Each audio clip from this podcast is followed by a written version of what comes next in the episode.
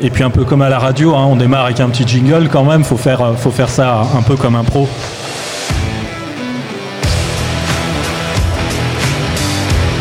Parce qu'il nous faut un petit habillage, ces podcasts vont être rediffusés, donc on est toujours le 17 octobre, on est toujours à Rennes, on est toujours sur le Learning Show, on a survécu à la matinée, euh, il nous reste une après-midi, et c'est une après-midi donc que l'on va consacrer un nouveau podcast euh, qui, dans son titre, ne comprend pas l'expression formation 2030. Euh, donc on va voir si on se projette jusqu'en 2030 ou si on, s'arrête à, l'instant T qui est le nôtre. Mais la thématique est ingénierie et dispositifs hybrides. Et puis pour, euh, bah, pour en discuter avec vous, j'ai le plaisir d'avoir au microphone Juliette. Juliette, Juliette qui es-tu? Alors, moi, je m'occupe des Learning Challenge chez Agorize. Je ne sais pas si c'est le moment de présenter aussi. En deux mots, oui, Agorize, on, on, va faire des petites présentations que vous puissiez bien, bien identifier tout le monde.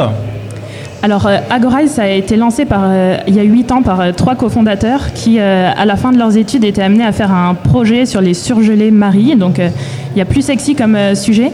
Mais ils se sont pris au jeu et ils se sont rendus compte que finalement, c'était le moment où ils avaient le plus appris de toutes leurs études et ils se sont dit qu'il fallait que tous les étudiants aient le droit à cette chance-là. Euh, et donc ils ont lancé Agorize, qui est euh, du coup une plateforme qui permet de faire de la pédagogie par projet, des grands challenges euh, à large échelle dans le monde entier en mixant toutes les compétences. C'est plus clair? Non, hein? Vous en savez déjà un peu plus donc à propos de, Juliette. Et puis Aurélia, s'il te plaît, si tu veux bien, eh bien poursuivre, prendre le relais. Bonjour, je suis Aurélia Bollet, je suis la déléguée générale du FOD, une association que vous connaissez peut-être, qui est une association qui depuis de longues dates rassemble des professionnels de la formation professionnelle intéressés et impliqués dans le développement du numérique au service de la formation, de l'innovation pédagogique et euh, qui du coup rassemble largement des professionnels venus de voilà des financeurs ou des organismes de formation ou encore euh, des institutionnels, euh, des indépendants également. Et nous travaillons en mode groupe de travail et ces groupes de travail se traduisent ensuite par des publications dont voilà, la dernière étant sur un guide des formations multimodales pour attester la réalisation de l'action de formation. Merci Aurélia. Alors moi c'est Franck, euh, donc je, suis un ancien digital learning manager euh, dans des grands groupes du 440 j'ai à peu près une vingtaine d'années d'expérience dans la, formation et euh, j'ai été intrapreneur finalement d'entreprise pendant toutes ces années. J'ai décidé d'être entrepreneur, donc je suis un start-upper. Je crée ma boîte euh, avec euh, une ligne de conduite très simple, passionné par la formation à l'heure du numérique et passionné par la voile. Je crée une plateforme donc dédiée à l'apprentissage du, du, nautique et je vais commencer donc par présenter un pack, ce qu'on appelle le pack plaisance voile, qui sera sur le marché à partir de décembre de cette année. Vous avez un peu de l'arsène Ok, je l'entendrai pas. ouais, on a peut-être un micro ou deux qui peuvent. Euh, il faut que je fasse un tout petit peu attention des petits réglages en fonction des voix en même temps. Vous nous en voudrez pas. Faites-moi un signe si vous en avez.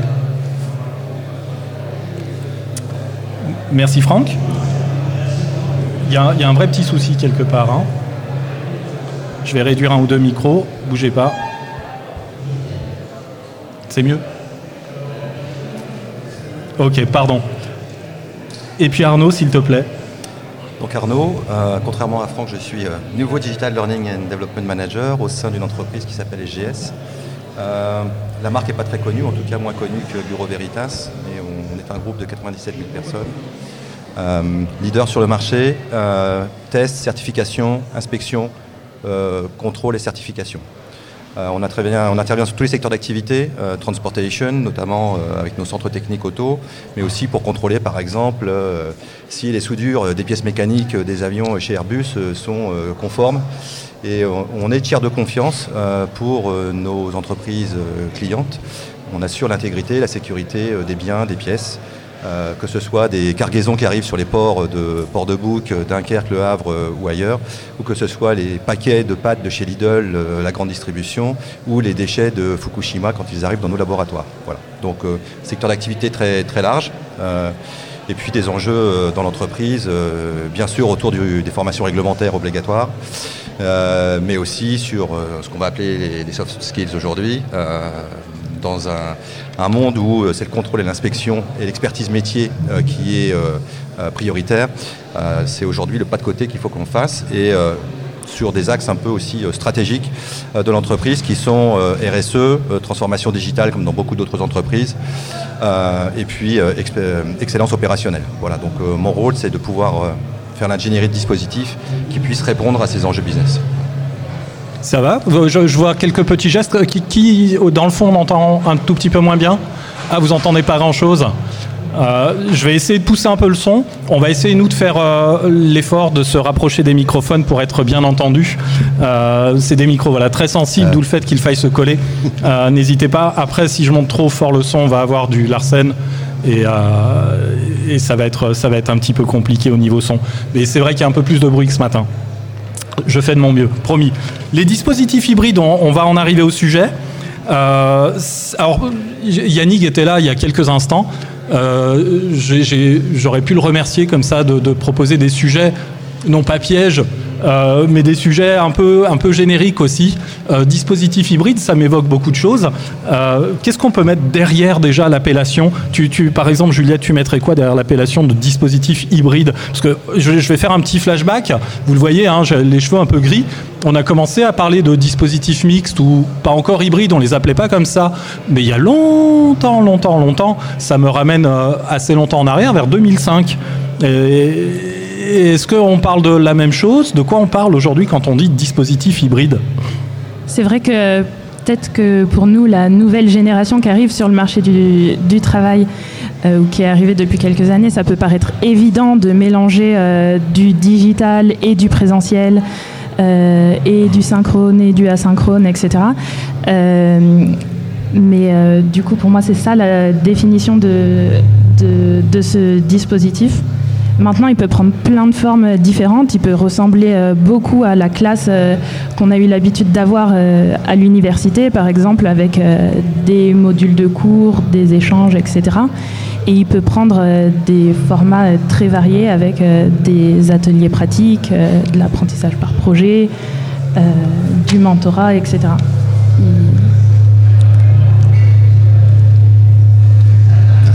Je sais pas si c'est pas le micro-cravate qui. Non Il y a un micro qui passe devant quelque part, il y a, il y a des chances. Non, non, ouais, c'était probablement le micro-cravate. Ça va se régler, il hein, n'y a pas de souci. Euh, ça nous interrompt un tout petit peu, mais merci.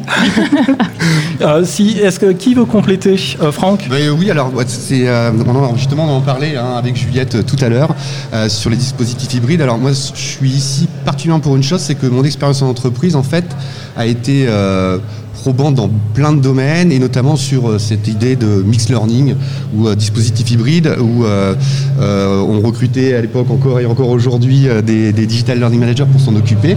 Et ce que je voulais apporter là-dessus, c'est finalement quand on est convaincu d'une chose qui fonctionne en entreprise, le prendre pour créer sa propre entreprise devient une évidence.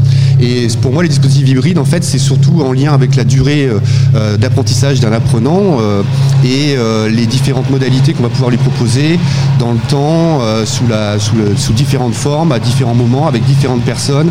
Et, la complexité de pouvoir découper euh, ce dispositif hybride en méthodes et donc euh, j'en ai une moi que j'applique depuis très longtemps qui euh, en anglais se dit learn, practice et apply où en fait pour chaque phase on a des moments forts euh, qui sont quasiment indispensables pour arriver à ce qu'on appelle la partie compétence en entreprise mais de pratiquer quelque chose, de mettre en action quelque chose. Et, et pour moi le dispositif hybride en fait n'a qu'une seule raison d'être, c'est du bon sens pour que ce soit efficace, c'est-à-dire qu'on est capable demain de, de, de, transformer quelque chose, donc en particulier donc les compétences ou les savoirs que nous avons en action et euh, en création de valeur pour l'entreprise dans laquelle on travaille, mais aussi euh, pour l'entreprise dans laquelle euh, on, bosse, quoi, en fait. Hein. Donc, du coup, l'idée, c'est ça, c'est de dire, mais c'est quoi finalement le, le mixed learning? Eh Bien, c'est c'est de l'ingénierie entre guillemets formation et l'ingénierie pédagogique pour aller chercher l'efficacité avant tout. Si on s'adresse au FOD plus, plus directement, alors pour le FOD, effectivement, euh, quand on parle de dispositifs hybrides, on pense à blended, euh, dispositif mix. Et pour nous, la grande date, euh, au moins qui est une date réglementaire, ça a été la loi de 2014 qui a enfin autorisé cette nouvelle action de formation qui est l'action de formation euh, ce qu'on appelle la FAAD ou de formation à distance. Donc l'hybridation de la formation, effectivement, elle arrive de plus en plus, mais je dirais que c'était qu'une étape, puisqu'on avait du présentiel, du distanciel. Euh, aujourd'hui, on a du présentiel, du distanciel, et avec la loi de 2018, on a aussi de l'action la, de, de formation en situation de travail. Donc on voit bien que finalement, au fur et à mesure du temps, l'hybridation, euh, elle continue son chemin avec cette troisième axe fort de euh, formation en situation de travail. C'est un, des thèmes qu'on va évidemment être amené à développer, hein, la formation en situation de travail. Je ne sais pas si, euh, Arnaud, tu l'as pas déjà un peu évoqué dans la présentation peut-être aussi de, vos activités, et si tu veux bien bah, compléter. Alors moi, sur le, sujet, j'ai eu un premier point d'étonnement. C'est pourquoi est-ce qu'on vient encore débattre de cette question? Et euh, je me suis dit, ça fait quand même 20 ans qu'on a tranché tout ça, euh, puisque je, suis reparti dans mes archives. Je ne sais pas si vous connaissez le collectif de Chasseneuil, première conférence de consensus sur la formation ouverte et à distance, euh, pilotée par Philippe Carré, qui a regroupé une douzaine d'experts, dont j'ai eu la chance de faire partie, et qui a finalement décrit ce qu'on entendait par formation ouverte et à distance. Donc je vous invite à relire cet ouvrage, euh, finalement, où on s'est mis d'accord, puisque c'est bien le but d'une conférence de consensus, pour déterminer quels étaient les contours. Donc ça c'est la partie euh, plutôt définition euh, théorique. Je vais vous en citer juste une petite partie de cette définition. Donc un dispositif hybride, ça repose sur des situations d'apprentissage complémentaires et pluriel en termes de temps, de lieu, de médiation pédagogique humaine et technologique et de ressources. Donc c'est assez simple, c'est finalement assez conforme à ce que euh, ont évoqué à la fois Franck, Juliette et, Aurélia. Pas besoin de codifier tout ça, même si visiblement le législateur euh, a eu besoin de mettre des codes pour pouvoir euh, financer tout ça finalement, parce que le fond du sujet c'est quand même celui-là. Je crois que c'est un point dont il faudra qu'on débatte, parce que faire de l'ingénierie de dispositifs hybrides, ça coûte cher. Voilà, ça coûte plus cher que de se pluguer sur euh, Corp Academy ou un pseudo Netflix de la formation. Euh, moi, je n'ai rien contre Corp Academy, hein, mais euh, c'est un autre modèle de distribution et, de delivery. mais faire de l'ingénierie, ça, coûte. Voilà. Donc, je pense que c'est un sujet qu'il faudra qu'on aborde. Et puis, par-delà la théorie, moi, ce que j'ai mis, par exemple, en place très récemment chez, chez SGS, on, on a mis en place un parcours qui est sur 12 mois, qu'on a appelé voyage apprenant, et qui mixte finalement beaucoup de situations d'apprentissage très différentes. La première ayant été avec une startup qui s'appelle Keeple, un autodiagnostic euh, de la maturité digitale de nos managers pour arriver à cartographier euh, les niveaux d'usage du numérique dans l'entreprise et repérer finalement quels seraient nos prochains euh, influenceurs et enthousiastes pour pouvoir porter la transfo digitale à travers des projets business. Ensuite, on a fait de l'événement, on a organisé un événement à Numa où on a onboardé près de 200 personnes. Et tout ça, c'est suivi par d'autres euh, situations d'apprentissage, notamment euh, le passage dans un exécutif certificat de Sciences Po Numa, où euh, on a sorti, on est la cinquième promo de manager agile et on a en parallèle 200 personnes qui ont suivi un parcours pour partie en ligne avec des webinars sur des objectifs qui étaient un peu moins importants que ceux de Sciences Po Numa.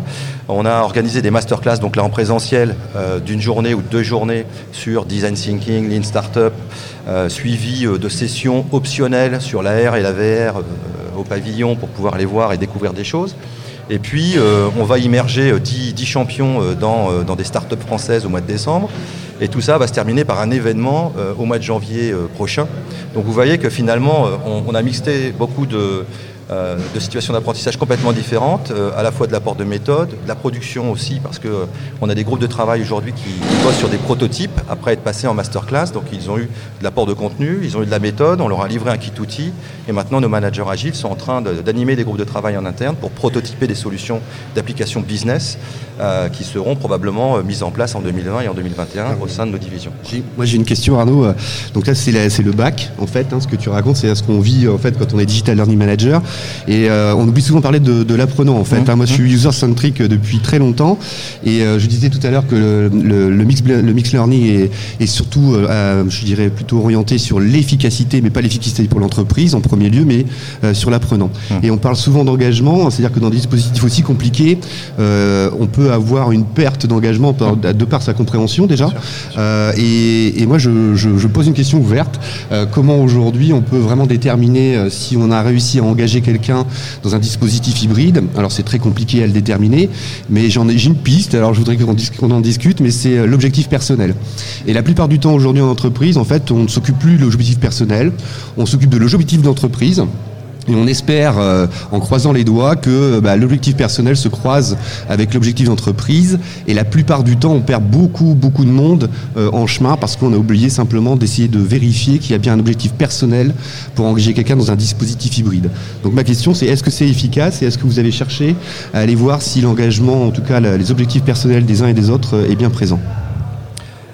Alors effectivement, c'est compliqué d'embarquer pendant quasiment 12 mois autant de population et mixter finalement un système d'intérêt qui était à la fois euh, moi en tant que salarié dans une entreprise et j'ai un projet individuel et j'ai une dynamique motivationnelle qui m'est propre, euh, versus où et où euh, il y a le projet d'entreprise avec une ligne de fond chez nous qui est la transfo digitale et qui finalement est le guideline parce qu'il va falloir y aller, on y est déjà et euh, c'est un sujet suffisamment important pour que ça motive l'ensemble des collaborateurs qui aujourd'hui sont engagés dans ce dispositif.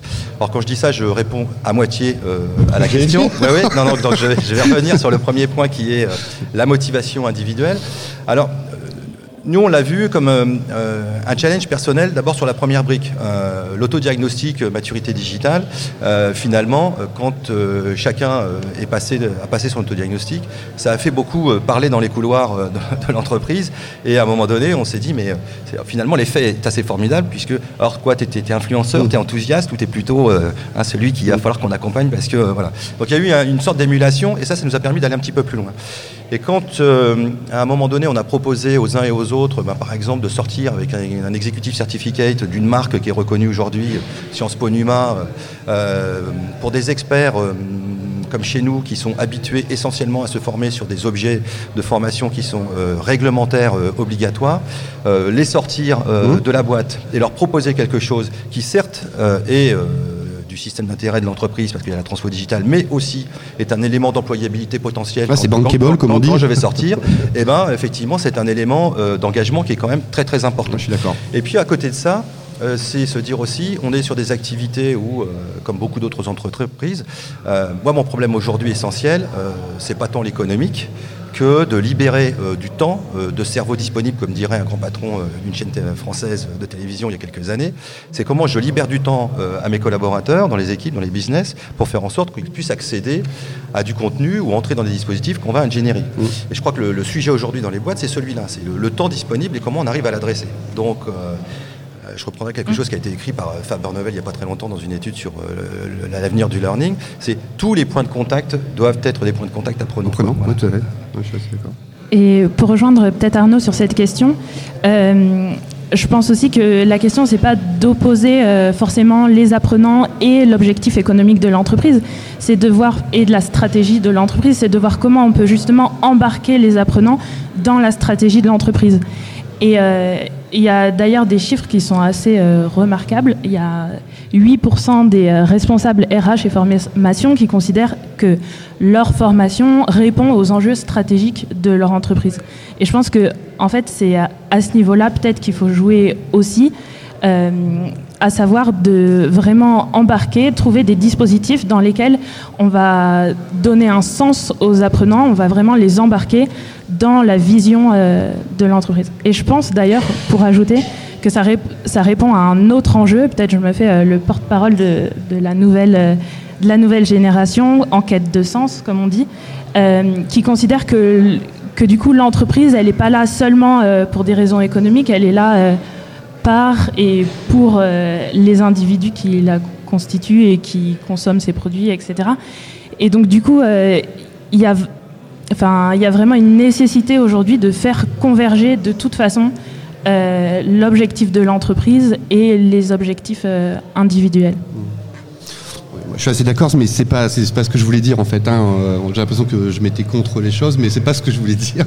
Ce que je veux dire, c'est qu'on on oublie souvent, même si on essaye de faire de l'inclusion en fait en entreprise euh, en lien avec la stratégie, donc de créer un overlap entre un besoin personnel ou en tout cas un objectif personnel et celui de la stratégie. Donc ça, ça arrive et heureusement.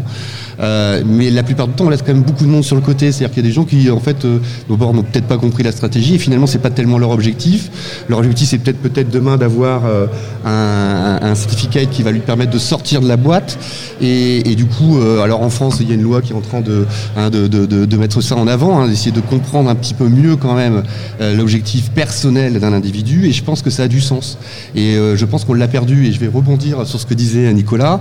On parle d'un dispositif hybride alors qu'on le connaît depuis euh, les années 2000, mais même avant, peut-être un petit peu. Et bizarrement, on le remet un peu sur la table, comme tu le dis, alors que finalement, on n'a pas besoin de le remettre sur la table. C'est pourquoi on veut revenir sur des choses simples, qui sont celles qu'on a connues et qui fonctionnent. Et euh, et comment le faire vivre en entreprise en, gardant à l'esprit qu'il y a bien deux caisses de résonance, celle de l'entreprise et celle de l'individu.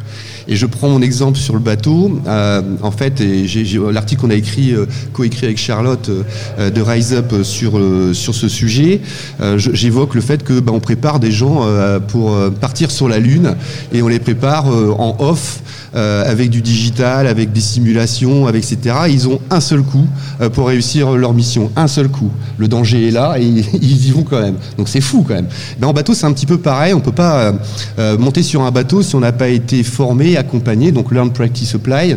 Et euh, Tabarly disait... Euh, donc beaucoup de métiers en fait on peut on peut usurper euh, euh ses compétences, enfin on peut faire semblant d'être compétent et en bateau il disait on sait ou on ne sait pas. Voilà. Donc il y a ce côté je dirais impérieux dans ce type d'activité qui qui prouve que le dispositif hybride est absolument nécessaire, c'est un must have. Dans des contextes d'entreprise, on peut euh, euh, dire que ça fonctionne, etc., parce que le contexte est peut-être moins dangereux pour l'individu. Mais je peux vous dire que lorsque l'individu a compris que s'il passe pas par là, et comme pour les avions, hein, d'ailleurs ceux qui font pilote de ligne, euh, c'est exactement pareil, ils savent que s'ils le font pas complètement engagés parce qu'ils ont envie de devenir pilote d'avion, de décoller du sol avec 200 personnes derrière, eh bien voilà, ça change un peu la donne. Et c'est ce que je veux défendre ici, c'est ça. Et l'engagement, et on parlait d'efficience tout à l'heure, moi, je, préfère me concentrer sur euh, la partie euh, efficacité que plutôt sur la partie coût. Et finalement, d'ailleurs, les entreprises, s'il faut mettre un million sur la table parce que c'est très efficace et qu'il y a une vraie transformation du business et de la stratégie, ils mettront un million sur la table. En fait le, le, problème n'est pas tellement le budget, même si on en parle souvent.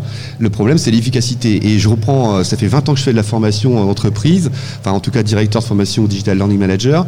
Euh, je pense qu'on a fait des formations en management depuis que je, travaille là-dessus, et on en refera encore. Et la question qu'il faut se poser, c'est est-ce que c'est vraiment efficace euh, de faire des formations en management quand on voit qu'on les répète systématiquement, d'ailleurs pour les mêmes populations hein, cibles, euh, les réunions efficaces, je sais pas quoi, etc. C'est des millions d'euros qui partent euh, à poubelle euh, et qui sont finalement peu utilisés ou pas utilisés du tout. Et donc euh, on parlait tout à l'heure de systèmes d'apprentissage en situation et je pense qu'aujourd'hui il y a une, logique de, mentoring, de tutorat qui doit revenir fortement en, entreprise et moi c'est ce que je vais essayer d'appliquer dans, chez Ocean Skills. Voilà donc ça c'est pour moi important et le digital porte une grande partie des, des activités qu'on pourrait avoir avant, pendant, après, avant, pendant, après, etc. Juste un petit point, euh, enfin, tu as évoqué plein de, plein de choses euh, différentes, effectivement. Je voulais revenir sur un point, c'est qu'on va avoir à partir de novembre une, application euh, CPF que pourront, où les individus pourront du coup, via une application, choisir des formations. ils seront quand même très autonomes, très autonomes et mettre du coup du choix de se former. Et euh, cette autonomisation grandissante, euh, en fait, revient aussi peut-être à définir une plus grande, donner une plus grande motivation dans le cadre d'une formation, puisque déjà cette formation sera choisie. Mmh. Euh, il y a vraiment un vrai souci au niveau de la formation. Est-ce qu'elle est choisie ou est-ce qu'elle est imposée? Déjà, que chaque individu puisse avoir le choix de se définir une formation qui soit ou non en rapport du tout avec son activité, euh, ça les rendra déjà beaucoup plus maîtres et acteurs de leur formation. Pour revenir sur notre question qui nous occupe aujourd'hui, hein, qui des dispositifs hybrides. Euh, c'est toujours très délicat d'affirmer, par exemple, qu'on réussit mieux, euh, il y a plus d'engagement, plus de performance euh, quand on est face, euh, quand on est apprenant dans une situation d'apprentissage hybride. il y a peu d'études sur le sujet. le digital, c'est pas parce qu'on fait du digital qu'on s'engage, que les, les apprenants peuvent mieux apprendre. Par contre, ce que l'on voit, c'est que effectivement, euh, ça correspond quand même beaucoup plus aux contraintes qu'on peut aussi apercevoir aujourd'hui.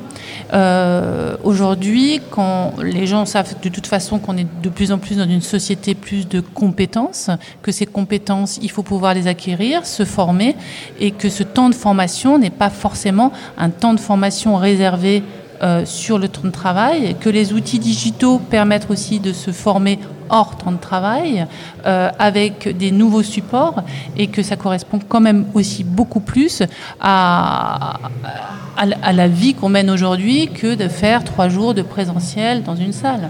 C'est vrai, ça représente la vie euh, au quotidien. Peut-être pour revenir sur les, la question de Franck autour de comment on arrive finalement à apprécier ou évaluer la performance de ces dispositifs. Je crois qu'il y a des indicateurs qui sont très simples pour nous.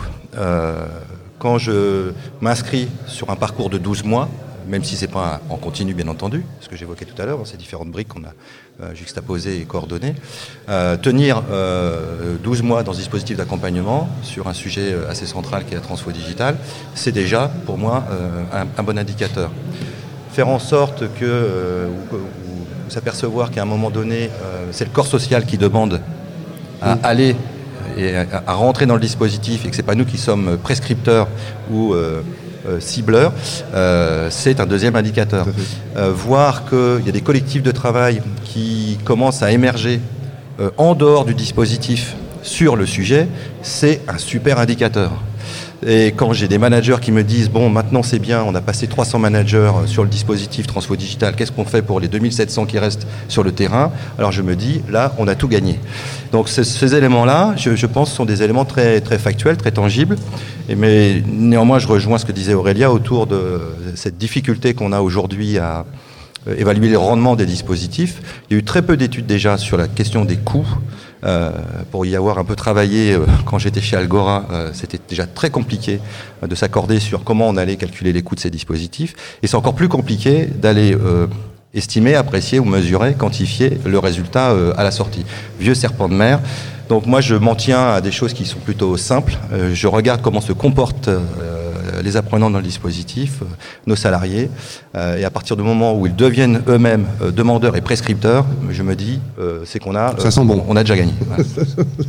et, par ailleurs, si on est dans une logique de transformation, ce qui est déjà en train de se passer, parce que les comités de direction dans certaines divisions business chez nous se déroulent plus du tout de la même manière qu'ils se déroulaient avant, dont ils se déroulaient avant. Mmh.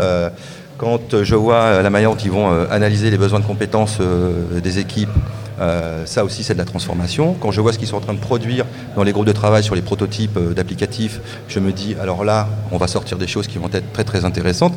Tout, ça, c'est de la preuve hein, que euh, finalement, cette, logique de projet et learning by doing qu'on a, qu'on a structuré nous autour de tout ça, elle, produit des choses qui sont à la fois de l'intérêt de l'entreprise, bien sûr, mais aussi de l'intérêt individuel, puisque voilà, c'est ce que je disais. On a eu quand même suffisamment de preuves euh, du collectif là pour. Euh, je suis assez d'accord avec toi, Arnaud. Je pense que quand on parle de dispositifs et de formation hybride, pour revenir à notre sujet, ce qu'on voit effectivement avec le digital, c'est quand même la création hein, de communautés d'apprentissage, d'apprentissage euh, entre les pairs, et on a une richesse de matière qu'on arrive justement beaucoup plus à apprécier, à qualifier et qui nous donne effectivement peut-être des indicateurs euh, pour euh, évaluer, parce qu'on est quand même dans un cadre d'entreprise, a toujours un besoin d'évaluer par rapport au coût, par rapport à l'investissement, par rapport au temps mis, combien ça nous rapporte.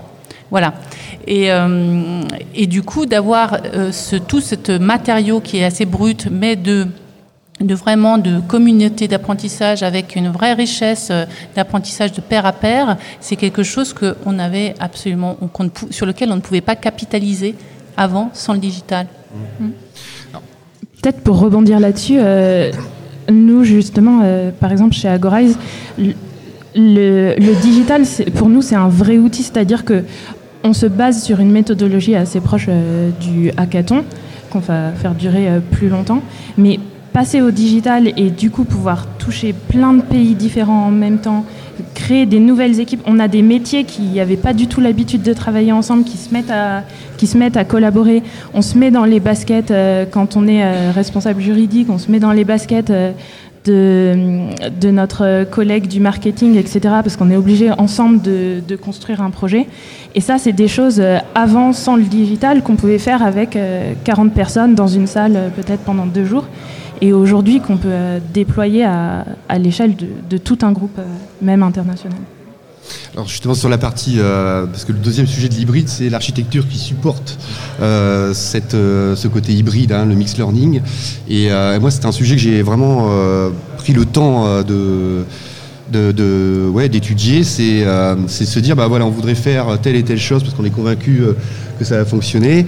Et derrière, il faut une machine de guerre qui, souvent dans les entreprises, est une vraie contrainte. C'est-à-dire qu'on voudrait euh, euh, en effet ouvrir des forums euh, ou des comités d'experts, et puis finalement, on est coincé parce que on n'a pas l'outil ou la solution pour tout le groupe. Et ça, je l'ai vécu des centaines de fois. Donc, on est, on est convaincu qu'il faut le faire, mais on a du mal à le faire. Donc, moi, j'ai une chance extraordinaire, c'est que comme j'ai fait un from scratch en sortant de ces boîtes du 440 qui ont des contraintes comme ça à gogo, sur toute l'architecture technique, avec la RGPD derrière que vous devez connaître etc. Euh, donc on, a, on, est, euh, on est peu libre. Et donc on peut avoir euh, dans l'esprit euh, être créatif. En tout cas, on, est convaincu que ça marcherait dans notre entreprise, mais finalement, on se retrouve bloqué.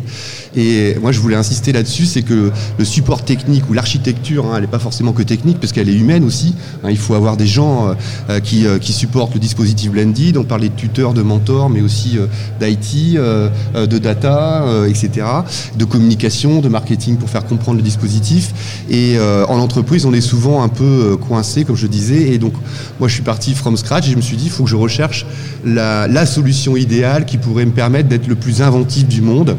Et euh, j'ai eu la chance de rencontrer RiseUp euh, qui est une plateforme euh, de devenir. Alors c'est pas pour euh, vanter, parce que c'est un partenaire maintenant. Je vais travailler avec eux. Et, et, je me suis dit, il faudrait que sur chaque moment de, de, ce côté hybride, donc dans le learn, dans le practice et dans le play, je puisse avoir une plateforme, en tout cas des partenaires qui puissent m'aider. Et c'est vrai pour l'international. Je parlais aussi d'un autre partenaire qui s'appelle MediaWen, où on va pouvoir commencer à rayonner à l'international très rapidement. Et, et, voilà. Et donc du coup, j'aimerais que hum, Charlotte puisse euh, évoquer. Ce qui est intéressant, c'est que c'est la première personne que je rencontre qui, euh, a réfléchi dès le début à supporter ce mix learning qu'on évoque. C'est très rare sur le marché, on en connaît plein, hein, Cornerstone, 360 Learning, je vais en passer, et qui finalement le vendent mais le, le supportent pas. Hein, euh, et en particulièrement Cornerstone d'ailleurs. Mais bon, s'ils m'écoutent, tant mieux. Ça c'est fait. C'est fait, fait. voilà, On, leur a taillé un joli costume. Euh, alors moi je suis super content hein, de ce podcast, c'est le podcast le plus cool de ma vie. Euh, ça fait 30 minutes que je dis plus rien. mes, consignes, mes consignes sont parfaites. Hein. Je vous ai invité à vous lancer dans une conversation et, ça marche bien. Bah, est-ce qu'on peut écouter euh, euh, Charlotte, s'il te plaît? Charlotte. Juste un instant, je raccorde le, le micro nomade. Et puis il va falloir que je l'ouvre aussi. Bah, bonjour à tous, moi c'est Charlotte, donc comme l'a dit Franck, je travaille chez RiseUp depuis deux ans maintenant. Euh, et, en fait, euh, oui, nous chez RiseUp, dès le départ, on s'est dit qu'il fallait qu'on fasse le blended learning. Euh, c'était vraiment une conviction dans un temps où on parlait il faut tout digitaliser.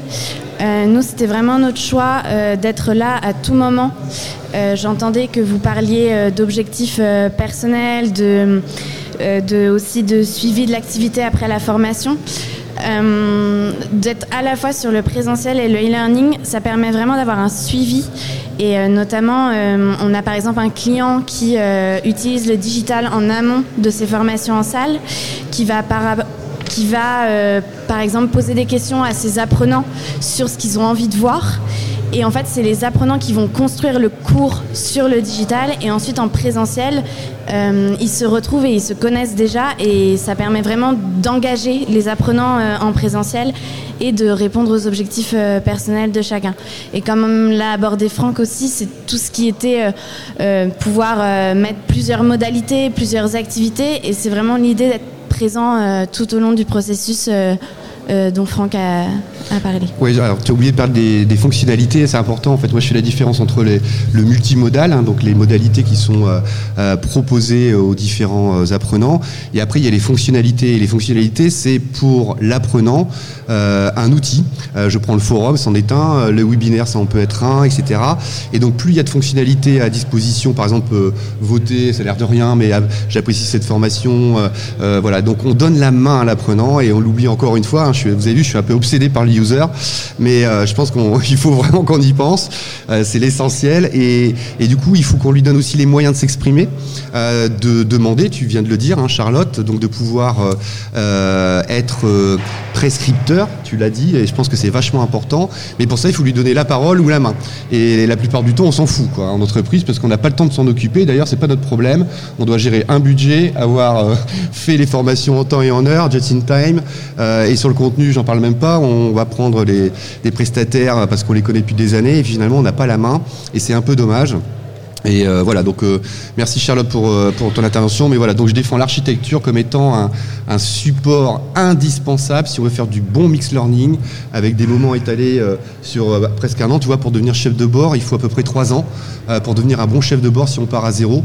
Donc trois ans. Alors là, si c'est pas de l'engagement, alors évidemment, on parle d'une chose qui est plutôt un impact personnel pour rêver, hein, partir en bateau, amener sa petite famille, jeter l'ancre dans une belle crique.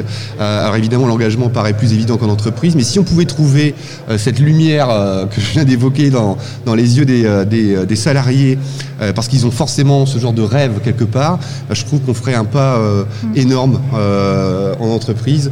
Et, et donc je, je, je, supplie les RH de mettre en place ce genre de dispositif pour comprendre les, les, les gens qui les entourent au quotidien. Mm. Et pas de faire des boîtes à cocher. je l'ai vu et il a l'air vachement bien on revient à la question de, l'engagement que tu posais tout à l'heure. En fait, c'est pas parce qu'on a tout le temps le nez accroché à notre téléphone qu'on va avoir le nez tout le temps accroché à notre formation parce qu'elle est digitalisée.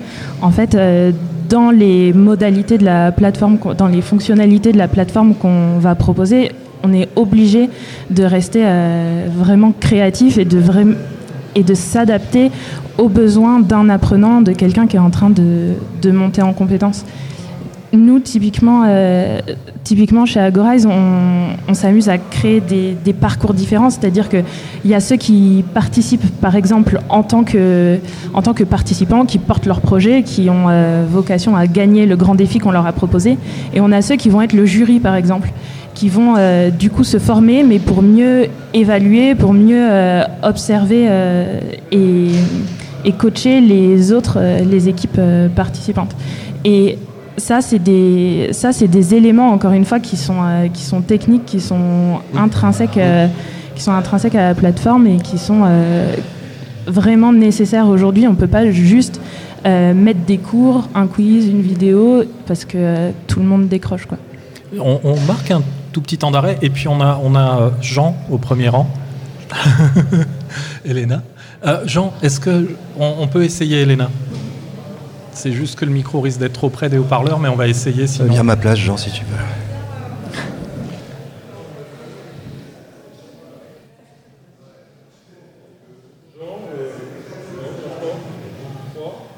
Pardon, si j'ouvre pas le. Ah, attention de ne pas passer devant le, haut-parleur, c'est juste ça. Euh, Jean Manas consultant FOAD indépendant, membre du FFOD et ancien collègue d'Arnaud il y a quelques temps. Donc effectivement, euh, l'île hybride, non, toujours pas? Normalement, ça doit passer. 1, 2, 3, c'est mieux comme ça euh, de... Ouais Derrière Attention le sarcelle. D'accord, bon. Elle est près de nous. Donc, euh, voilà. non, je suis belge, donc je, je suis extraterritorial. Donc oui, euh, l'hybridation, euh, c'est très bien, à condition que l'apprenant, quel qu'il soit, soit au courant que ce qu'il va faire n'est pas un stage. Et je me pose la question, est-ce que dans vos dispositifs, vous avez prévu un temps préalable ou un temps en début de parcours pour interpeller le fait qu'il ne sera pas stagiaire mais apprenant et que du coup, est-ce que l'autonomie est un objectif ou est-ce que c'est un prérequis? Parce qu'il aura forcément un pied sur le territoire métrique et, un pied sur le territoire numérique. Et pour les apprenants, c'est quand même une posture relativement nouvelle. Et donc euh, ma question, c'est est-ce que vous l'interpellez en début de parcours sur le fait que le déroulement qu'il va faire, euh, la qualité de, son parcours va dépendre de la qualité de son implication? Oui. Oui. Ah oui, oui, comment? En tout cas, sur le dispositif que j'anime euh, depuis quasiment un an, euh, je le disais tout à l'heure, euh, on a proposé un autodiagnostic. Euh, et donc, par rapport à ça, euh, il y a déjà une sorte de processus d'autodétermination par rapport aux résultats qui font que je suis éventuellement motivé ou pas pour aller m'engager sur le reste de ce qu'on me propose. Et puis surtout, avant d'entrer dans un des trois parcours euh, après l'événement qu'on avait organisé, on a fait passer une grille sous Excel très simple, que moi j'ai nommé euh, une grille d'autodétermination et où on a listé un certain nombre de questions et qui, un peu comme les tests qu'on fait dans un certain nombre de journaux, euh, vous renvoie à un profil et à un score et vous prépositionne ou pas avec une réponse un peu générique. Mais dans ces questions, par exemple, euh, c'était très simple. euh, Êtes-vous prêt à dégager euh, 100% du temps nécessaire pour réaliser votre formation? Voilà. Qu'on estime à euh, 14 jours en continu sur euh, 6 mois, 8 mois ou 12 mois. Est-ce que le projet de transformation digitale est un élément qui euh, est euh, indispensable euh, à la transformation de votre business et où est-ce que vous laissez ça à l'équipe Digitinov en interne parce que c'est son boulot et c'est pas le vôtre. Donc tout un ensemble de questions qui fait qu'à un moment donné, on est bien obligé en tant qu'individu, salarié et futur apprenant de se positionner par rapport aux dispositifs qui sont proposés et, à s'engager. Donc de ce point de vue-là, moi je pense que c'est une étape complètement in- indispensable pour se garantir un minimum du début d'engagement euh, d'un apprenant dans ces dispositifs. Après, on n'a pas réglé la question, euh, le corollaire, qui est celle de l'autonomie, euh, prérequis ou quelque chose qu'il faut absolument accompagner. L'autonomie, elle se décrète pas, tout, le monde, tout le monde le sait. elle renvoie à des questions de motivation, mais aussi des capacités à conduire son propre euh, parcours, à s'organiser, à, à mobiliser euh, des pairs quand on a une difficulté. À, euh, voilà. Et ça, finalement, on a essayé de le régler dans les dispositifs avec un tutorat, un mentorat très renforcé, où euh, justement on a évité euh, des décrocheurs. Parce qu'à un moment donné, il a fallu à la fois travailler sur de l'accompagnement méthodo, mais aussi euh, du, du j'allais dire, de la stimulation ou euh, du retour à la motivation, parce que euh, à un moment donné, bah oui, quand euh, le business est, est super prégnant et que euh, c'est très difficile de dégager du temps et ou que ça fait cinq week-ends de suite que je suis en train de plancher sur la note collective que je dois rendre, que mes petits copains m'attendent et puis que ma famille, euh, je l'ai pas vue depuis euh, X week-end, alors là, à un moment donné, il faut rebooster un petit peu euh, tout le monde pour faire en sorte qu'on arrive à passer le cap et puis que finalement euh, on, délivre ce qu'on avait à, délivrer. Mais je pense que c'est des éléments qui sont, très, qui sont vraiment fondamentaux dans euh, ce qu'on va aller mesurer derrière, les taux de complétion et, ainsi de suite, mais surtout dans la réussite. euh, j'allais dire individuelle euh, de ces apprenants qui sont inscrits dans, dans ces, dans ces parcours. Quoi. Mais tout ça, c'est de l'ingénierie euh, assez lourde. hein. Je pense que je, moi, je reviens là-dessus et euh, même s'il n'y a pas de, on ne parle pas d'argent euh, à cette table, euh, mais On derrière, hein. c'est quand même. je veux dire, on sait que la variable d'ajustement, la techno, on va l'amortir sur du volume. Tout le monde le sait, ça. hein. Mais quand il faut apporter de l'accompagnement et l'accompagnement, c'est pas le digital qui va l'apporter. il va falloir qu'on ait des gens. En, en chair et en os derrière pour pouvoir se mobiliser et puis euh, être là pour soutenir la motivation et euh, le cheminement euh, de, de ces, de ces salariés dans, dans leur parcours. Et ça, c'est une variable qui est quand même euh, très expensive. Quoi. Ça te va la réponse, Jean? Aurélia, s'il te plaît. Euh, je voulais, moi, je voulais poser en fait une autre question. Donc, euh, peut-être que Juliette, tu, tu veux aussi répondre à Jean? Oui, Jean. Euh, pour répondre à ta question, nous, on fonctionne de manière euh, beaucoup plus sioux. En fait, euh, on, on considère qu'on embarque avant tout les, apprenants dans une expérience, dans un grand défi, un challenge qu'ils ont à relever. Et c'est parce qu'ils ont envie de gagner ce challenge qu'ils vont être par eux-mêmes amenés à apprendre. Donc les contenus pédagogiques, on les met à leur disposition. Le mentorat, il, arrive aussi au fur et à mesure du parcours. Euh, donc tout est prévu pour qu'ils soient dans des bonnes conditions d'apprentissage. Mais en fait, le, euh, premier et unique euh, levier de motivation, c'est de gagner ce challenge. Maintenant, en fait, je disais unique levier, mais en fait, on, se rend compte dans ces dispositifs qu'il y a plein d'autres euh, leviers de motivation. Il y a ceux qui vont avoir euh, qui vont être euh, ravis de pouvoir créer des projets avec d'autres en équipe. Il y a ceux qui vont venir parce qu'ils sont, sont ravis de pouvoir découvrir et explorer de, de nouvelles compétences par eux-mêmes pour répondre à cette à cet enjeu que leur a posé leur entreprise. Mais donc du coup, on, on leur parle pas tellement de, parcours d'apprentissage. On leur parle surtout d'un grand défi, d'un grand défi à relever. je, je vais juste répondre à Jean quelque chose quand même? C'est c'est marrant ce que tu, ce que tu évoques, c'est qu'en fait, normalement, c'est permanent euh, ce que tu racontes. C'est-à-dire qu'il suffit de se regarder nous-mêmes. L'engagement, euh, euh, on le vit au quotidien et vous le vivez certainement dans votre boulot. par moment, on en a marre, tout simplement, et que on comprend un peu moins bien ce qui se passe dans l'entreprise. Et ce qui est marrant, on a discuté avec Charlotte, j'appelle ça la curve hein, de l'engagement. C'est-à-dire que finalement, dans les dispositifs hybrides, vous devez déjà prévoir de toute façon que cet engagement, il va, commencer à chuter. Et donc, dans votre organisation, si c'est pas pensé dès le début, il y a de grandes chances qu'on perde, comme tu le disais, 10, 20 dans le meilleur des cas, et 30, 40, 50%. Donc Jean, moi ce que je voulais te répondre, c'est oui, il faut absolument le faire, et il faut le prévoir de manière quasiment permanente jusqu'à la fin du dispositif donner du sens, accompagner, faire comprendre et donner et d'expliquer les next steps. Euh, rythmer énormément aussi euh, le parcours. Exactement. Après, il y a une dimension euh, qui, est, celle du contrôle qu'on va laisser à ceux qui sont les bénéficiaires en fait. Parce qu'on parle d'autonomie, encore faut-il que un apprenant à un moment donné, s'il a envie de négocier autour de son parcours mm. des ajustements, que l'organisation ou le système ou le prescripteur euh, l'autorise à le faire. Je trouve qu'il y a une sorte de, tension entre ces deux, mm.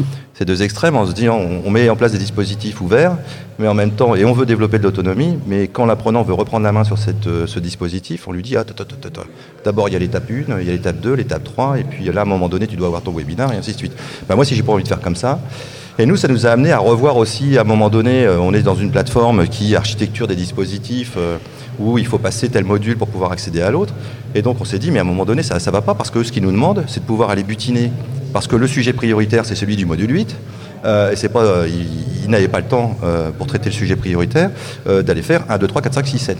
Donc on a repris tout ça, on a déconstruit, et puis on l'a mis en, self-service, et on l'a butiné. Et donc ils ont recomposé une partie du contenu et du parcours, mais on n'avait pas le choix en fait.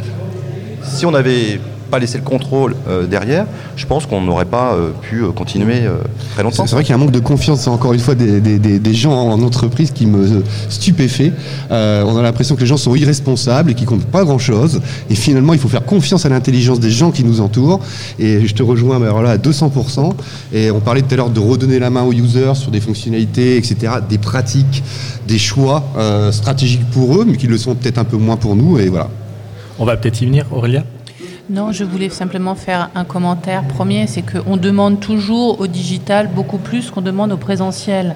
On demande de pouvoir vérifier qu'il y a bien un engagement. Effectivement, le digital permet peut-être effectivement d'avoir des données fines, beaucoup plus fines, pour savoir où on en est, par un test de positionnement, par une somme d'activités.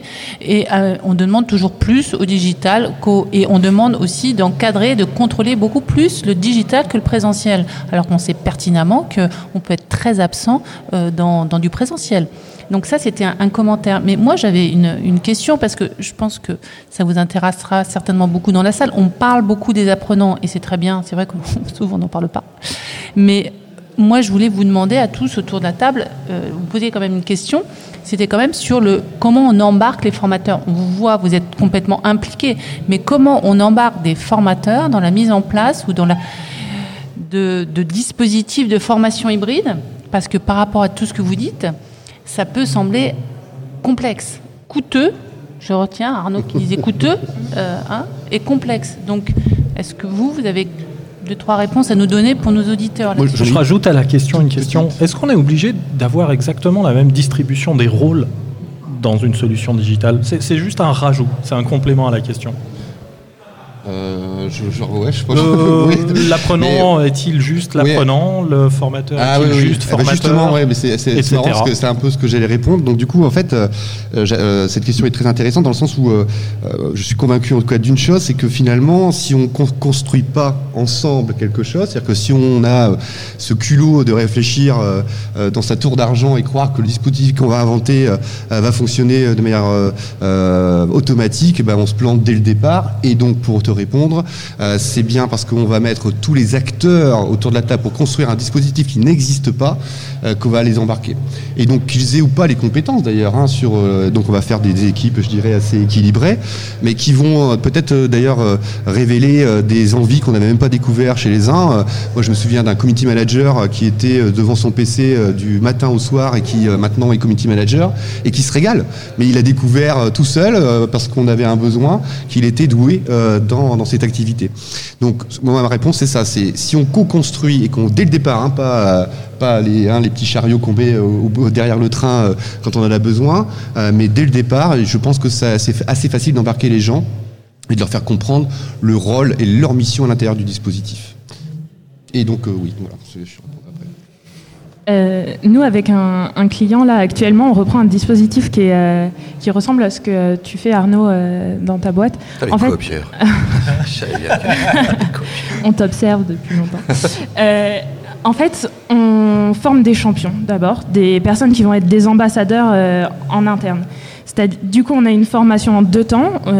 D'ailleurs, la première partie est plutôt en présentiel parce qu'on a moins de personnes et qu'on les embarque vraiment intensément dans le, dans le dispositif. Et ensuite, donc on a, euh, on a ces représentants un peu partout euh, dans le monde euh, de ce dispositif qui ont compris les rouages et, et, les enjeux. Et ensuite, on lance le challenge auprès de l'ensemble des collaborateurs. Et donc, du coup, on a un système à, deux niveaux où on a des personnes qui ont été euh, davantage formées, mais qui vont être capables d'accompagner les collaborateurs qui, eux, découvrent le dispositif dans, le second temps. C'est un peu comme, euh, ton dispositif, euh, du coup, Arnaud, dans lequel on, a en fait des personnes qui ont une vraie appétence pour le sujet qui est traité et qui vont finalement infuser cette compétence et cette appétence auprès de leurs équipes dans leur pays. Et, euh, et ça, bon, ça, demande, ça demande pas mal de travail, mais euh, c'est vrai que ça marche plutôt bien. Dans le, e-commerce, on appelle ça donner des influenceurs. c'est ça.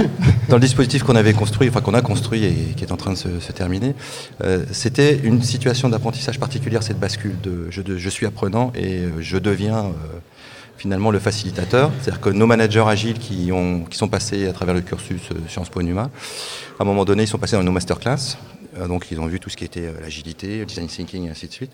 On a fait produire un kit outil.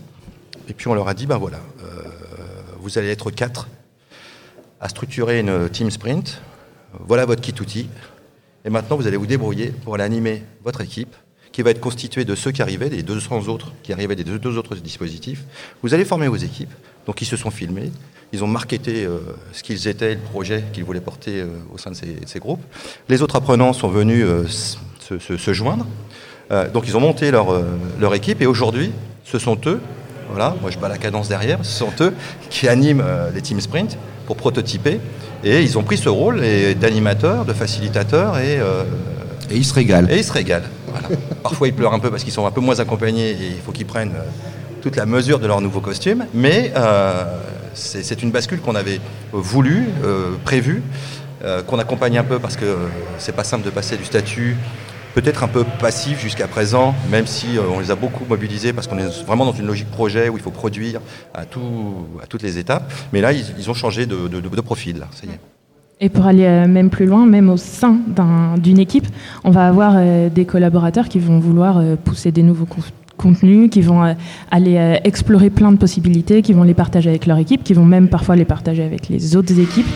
Et donc c'est vrai que de ce point de vue-là, c'est aussi l'objectif de mettre, quand on met en place euh, des dispositifs comme ça, c'est de créer un engouement autour d'un sujet et euh, de faire vivre justement euh, cet engouement autour du, autour du sujet.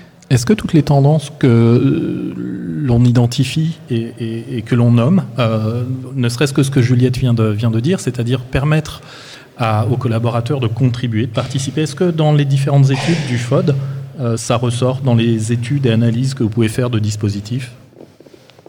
De permettre euh, de, voir en fait euh, justement de, pouvoir observer cette évolution du rôle du statut bah, par exemple du formateur parce que je ne sais pas si on a complètement complètement répondu à ta question euh, mais aussi du, rôle de l'apprenant Et est-ce que est-ce qu'on le voit, est-ce qu'on l'identifie, est-ce que les solutions se développent dans ce sens? Alors on, voit, euh, non, oui, c'est toujours la, question. Euh, c'est une question à mon avis assez centrale euh, de se dire effectivement dans une dans un organisme de formation, dans une une entreprise, qu'est-ce que je fais de mes formateurs, comment je les fais évoluer quand je décide de d'embarquer tous les salariés dans une transition numérique? Euh, pour, en développement euh, des dispositifs euh, hybrides, par exemple. Qu'est-ce que je, comment je forme moi-même mes propres formateurs, comment je les professionnalise? Et comment je vois bien que effectivement avec le digital, on n'est plus dans une dimension extrêmement je me trompe toujours, mais c'est vertical. Donc on est dans la transversalité et plus un rapport d'horizontalité. Donc ça, c'est une, quand même une vraie question sur laquelle, à mon avis, et qui fait beaucoup peur parce que je, on, parle toujours euh, de euh, la transition numérique des organismes de formation. Aujourd'hui, pour répondre, euh, on a fait récemment un livre blanc euh, sur le sujet, entre autres. On s'aperçoit qu'on a très très peu, finalement, on a une toute petite partie euh, d'organismes de formation qui sont assez moteurs et qui sont partis et qui sont allés vers cette transition digitale en offrant une, offre de services, on va dire en blended, avec des dispositifs hybrides et qui donnent une large part à l'innovation pédagogique mais qu'il il y a encore beaucoup de chemin à faire et que les, gens ne sont absolument pas persuadés qu'il faille aller dans ce sens-là parce que ça coûte énormément cher, que ça demande de redistribuer, de refaire une nouvelle stratégie, euh, de revoir euh, ses marchés, euh, de, revoir véritablement toute l'organisation de la structure. Donc, et l'on voit, pour le deuxième volet de ta question, Nicolas, c'est que de plus en plus, on voit effectivement qu'on a recours à des ressources qui sont euh, co-construites ou qui sont euh, élaborées de manière euh, effectivement collaborative au sein de, de formations et que ce sont des ressources qui sont gratuites, qui sont produites collectivement et qui sont extrêmement pertinentes, utiles et utilisées et réutilisées, et là, sans, droit d'auteur. Hein. Donc, euh, ce qui pose aussi une question peut-être pour le modèle économique de l'organisme de formation qui va se dire, ben voilà, euh, moi je vais développer mes propres contenus, mais il faut voir que les contenus développés par les apprenants sont extrêmement pertinents et intéressants, et eux, euh, bon ça je peux pas les, monétiser. Hein. c'est marrant parce que tu en fait tu poses une question, mais tu as la réponse. En fait, s'ils le font pas, ils sont morts. Vous êtes d'accord? Et donc la, vraie question, c'est pourquoi ils ne le font pas? C'est parce que peut-être qu'ils n'ont pas compris le sens euh, de ce changement.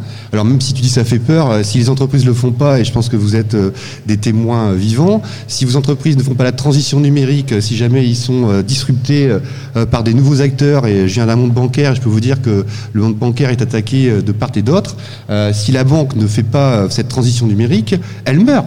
Donc la, vraie question, c'est pourquoi ils n'y vont pas en fait? Pourquoi ils n'y vont pas? Est-ce que c'est un besoin d'éducation euh, ou est-ce que c'est vraiment une nécessité? Si c'était une nécessité, euh, les dirigeants devraient prendre conscience qu'il faut le faire.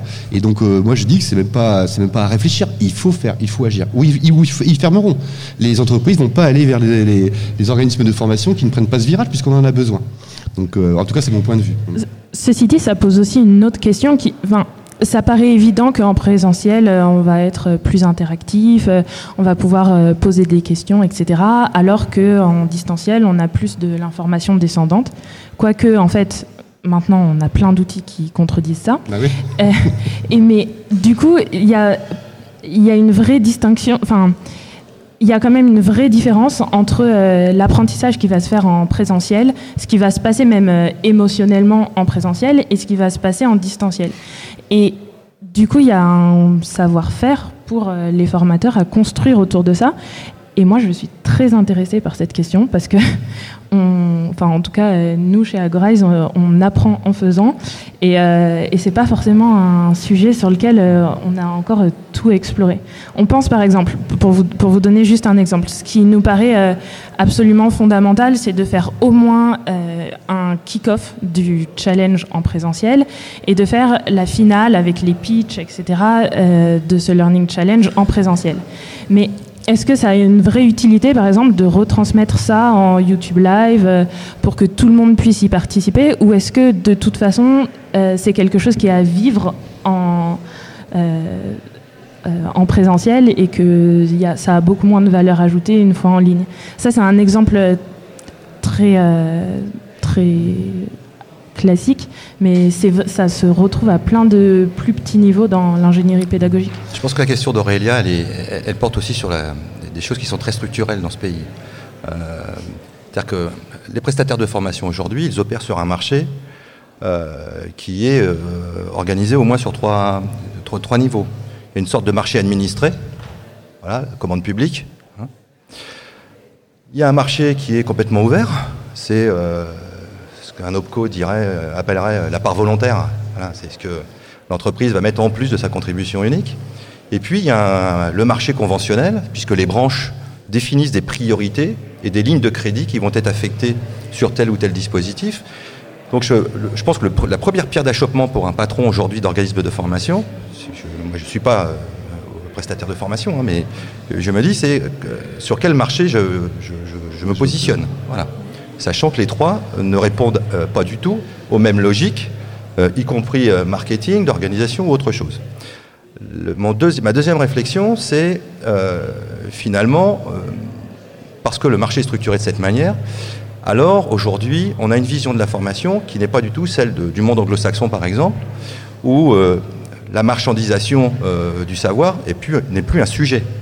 Euh, ce que je veux dire par là, c'est que quand on intervenait pour le compte de la DGFP avec Algora, avec Jean notamment, sur l'implantation de 300 points d'accès à la téléformation pour faciliter l'accès à des citoyens, des salariés qui ne pouvaient pas se déplacer dans un organisme, les prestataires derrière avaient un, problème majeur, c'est euh, mais euh, je, deviens quoi? Je suis producteur essentiellement de contenu, puisque dans ce lieu finalement je vais avoir un accueil de proximité avec quelqu'un qui n'est pas forcément un salarié de mon organisme, où l'apprenant va pouvoir accéder à travers une interface machine à du contenu qui peut être éventuellement produit par encore une tierce partie. Et donc le rôle d'un organisme de formation dans un système tel que celui-là, qui n'est pas abouti aujourd'hui puisque ces points d'accès euh, ne sont pas déployés partout, euh, re-questionne quand même le positionnement euh, du métier de base. Et puis, troisième réflexion, c'est euh, alors, qu'en en, Angleterre par exemple, hein, Tony Blair avait pris une initiative il y a très longues années qui s'appelait Learn Direct et for, University for Industry. vous traversiez les centres commerciaux, vous aviez des vitrines transparentes avec des formateurs qui avaient un t-shirt Learn Direct, donc brandé, et puis, vous aviez des bornes euh, PC dédiées avec la marque de Barclays Bank. Donc, les salariés allaient dans le centre commercial, dans le centre de ressources, venaient sur la borne Barclays se former avec des formateurs à distance. Et n'importe quel citoyen qui allait faire ses courses pouvait très bien s'arrêter dans le Learning Hub qui était présent et puis venir accéder à une offre. Voilà. Donc, ça, c'est un modèle qui n'est pas le modèle français tel qu'il est organisé aujourd'hui. Je n'ai pas à le juger, mais je dis simplement que si je suis euh, patron d'un organisme de formation, c'est ces questions qu'il faut que je me pose à un moment donné et, avoir une vision. Et dernier point de réflexion, c'est euh, les formateurs, puisque c'était la question d'Aurélien. Euh, enfin. Les formateurs. mais les formateurs comme d'autres salariés dans des organisations qui sont en mouvement, qui doivent changer. Hein. c'est ça quand même le sujet. Il y a 20 euh, ans de ça, je ne voudrais pas faire le vieux con, mais euh, on pilotait un dispositif, euh, là aussi cofinancé par la DGEFP, qui s'appelait Autofod. Apprendre à utiliser les technologies et à organiser la formation ouverte à distance.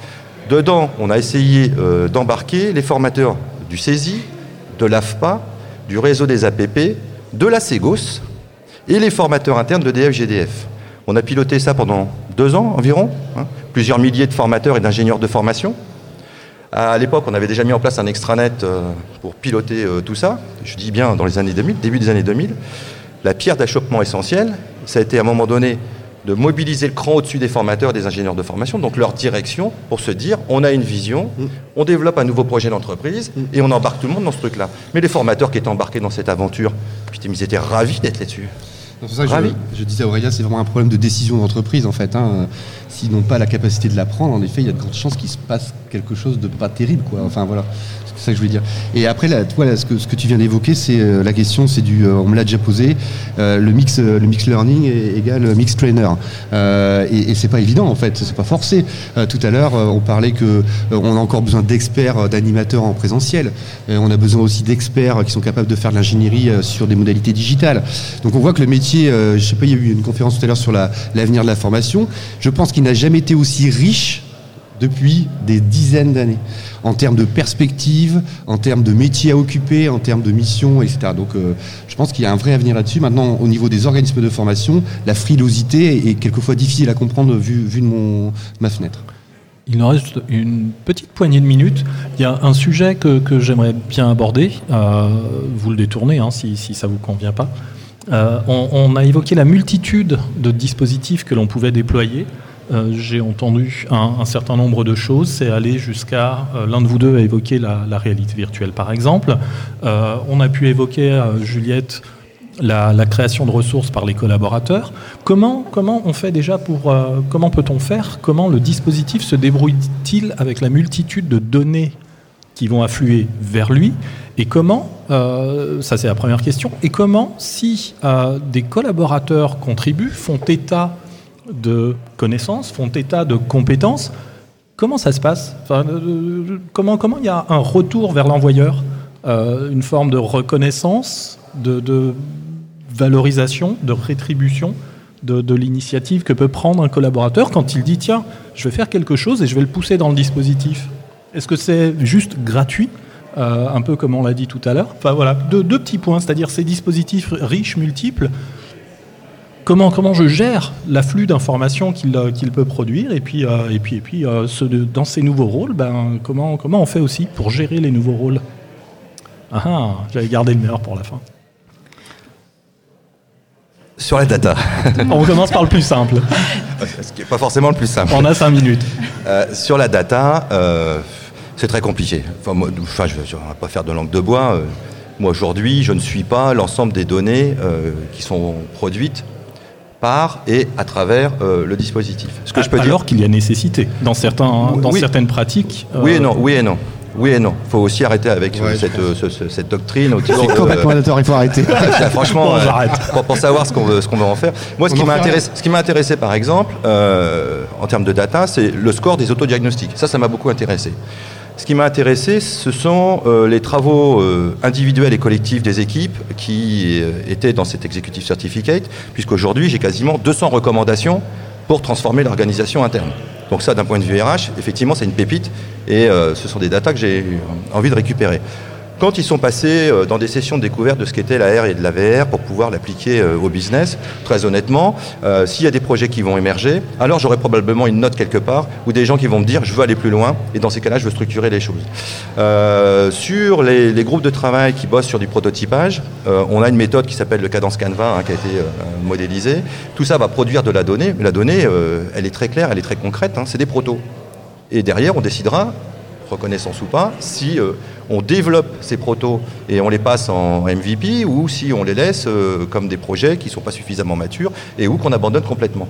Donc je crois qu'il faut arrêter sur le mirage de l'exploitation de la donnée comme étant euh, le nouveau Graal de la formation ou d'autres choses, peu importe. Mais donc moi, elle m'intéresse, mais pas plus que ça. Voilà, elle m'intéresse à des moments précis, sur des objets précis. Quant à la reconnaissance, eh bien, écoutez, nous, on va remettre des trophées d'innovation mois de janvier pour reconnaître le boulot d'un certain nombre d'équipes et qui euh, peut-être seront dotés aussi de moyens complémentaires pour pouvoir passer euh, en opérationnel euh, des, des avant-projets et des protos qui pourront être distribués demain. Voilà. Et puis il y a la question de fierté aussi de donner, hein, de, de, partager. Et encore une fois, je reviens là-dessus, c'est euh, déjà le faire en soi, euh, c'est presque une récompense en fait de pouvoir partager ce qu'on sait. Et donc euh, le, le, rewards qui est derrière devient un complément, mais en tout cas ou un ajout. Mais déjà le faire de manière spontanée. En soi, c'est déjà quelque chose de magique en fait de pouvoir partager. Donc la récompense, elle est déjà là. Et, et, du coup, on pense toujours à l'incentive un peu monétaire ou de reconnaissance comme les formateurs internes, etc. Mais finalement, l'apprenant, enfin celui qui partage son savoir, je pense pas que ce soit l'objectif numéro un. Voilà, c'est un peu mon, mon point de vue.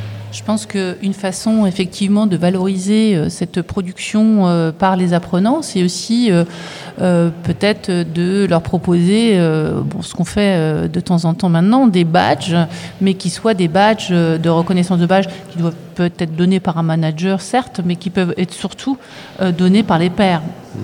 Ah et de faire des badges de récompense par les pairs, je pense que c'est quelque chose qui est le plus, euh, c'est vraiment une reconnaissance très forte euh, de la production, de l'engagement de, de l'apprenant à, à, distribuer et à enrichir les contenus.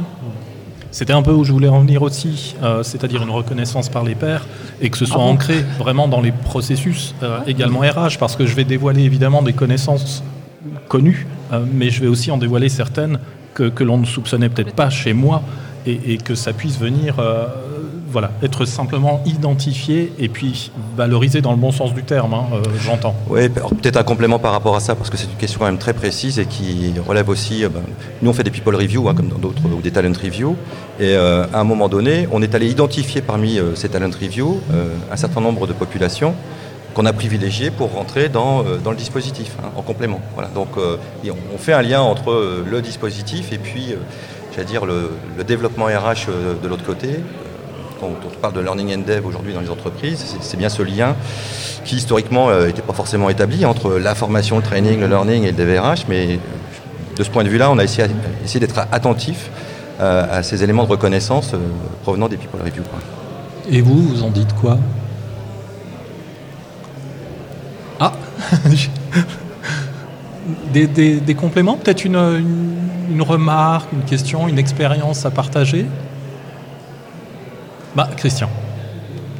Elena, si tu veux bien, te faufiler, s'il te plaît. Elle est tellement fine. des doigts. Salut Christian. Bon, bonjour Nicolas.